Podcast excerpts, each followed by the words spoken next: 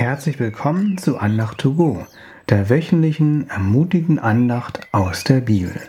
Mein Name ist Kai und ich freue mich über jeden Zuhörer. Jetzt setzen wir die Andachtsreihe Wir sind fort und beschäftigen uns heute mit Licht. Schauen wir uns zuerst eine berühmte Bibelstelle über Licht an, die Paulus schrieb. In Epheser 5, Vers 8 finden wir, Früher habt ihr, Kinder Gottes, nämlich selbst zur Finsternis gehört. Aber jetzt seid ihr Licht, denn ihr gehört zum Herrn. Führt also euer Leben wie Kinder des Lichts. Was heißt es, dass die Kinder Gottes in der Finsternis waren? Einerseits bedeutet es geistliche Blindheit. Sie konnten Gott und Jesus nicht erkennen oder sehen. Andererseits steht Finsternis auch für böse Werke und für Schatten des Todes. Wenn du Jesus nicht hast, dann wirkt in dir nicht der Heilige Geist, der gute Frucht, wie Liebe oder Sanftmut, aus seiner unerschöpflichen Quelle in dich hineinlegt. Menschen in Finsternis haben einen stärkeren Drang zu bösen Werken, wie zum Beispiel Lästern oder egoistisch sein. Ein Leben in Sünde, in der Finsternis und ohne Jesu Vergebung führt zum ewigen Tod. In dem Bibelvers wird auch von Kindern des Lichts gesprochen. Was ist damit gemeint? Wenn du zum Herrn Jesus Christus gehörst, dann bist du ein Kind des Lichts. Wir sollen ein Leben führen wie ein Kind des Lichts. Die folgenden Verse erklären, was damit gemeint ist. In Epheser 5, Verse 9 bis 10 steht, Denn das Licht bringt als Ertrag lauter Güte, Gerechtigkeit und Wahrheit. Prüft also bei allem, was ihr tut, ob es dem Herrn gefällt. Kurz gesagt, sollen wir mit unserem Leben Jesus gefallen. In anderen Bibelstellen wird auch das Leben im Licht durch ein Leben unter der Führung Gottes erklärt. Wenn du dir durch die Bibel Gottes Anweisungen und Gebote und durch den Heiligen Geist etwas sagen lässt und dich danach ausrichtest, das sind Kennzeichen, dass du ein Kind Gottes bist. Aber Vorsicht, du musst nicht Gott gefallen, damit du ein Kind des Lichts wirst, sondern du wirst durch die Vergebung von Jesus ein Kind des Lichts.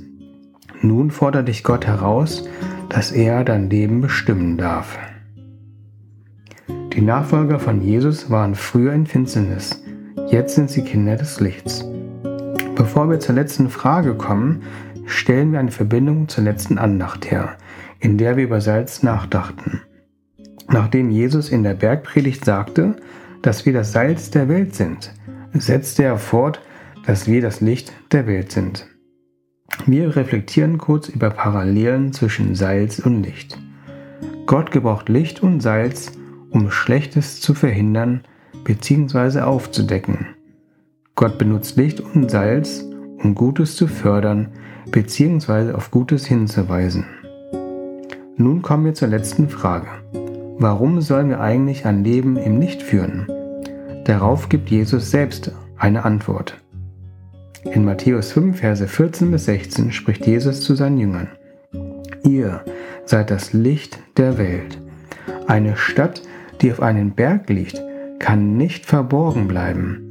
Es zündet dir auch niemand eine Öllampe an und stellt sie dann unter einen Tontopf. Im Gegenteil, man stellt sie auf den Lampenständer, damit sie allen im Haus Licht gibt.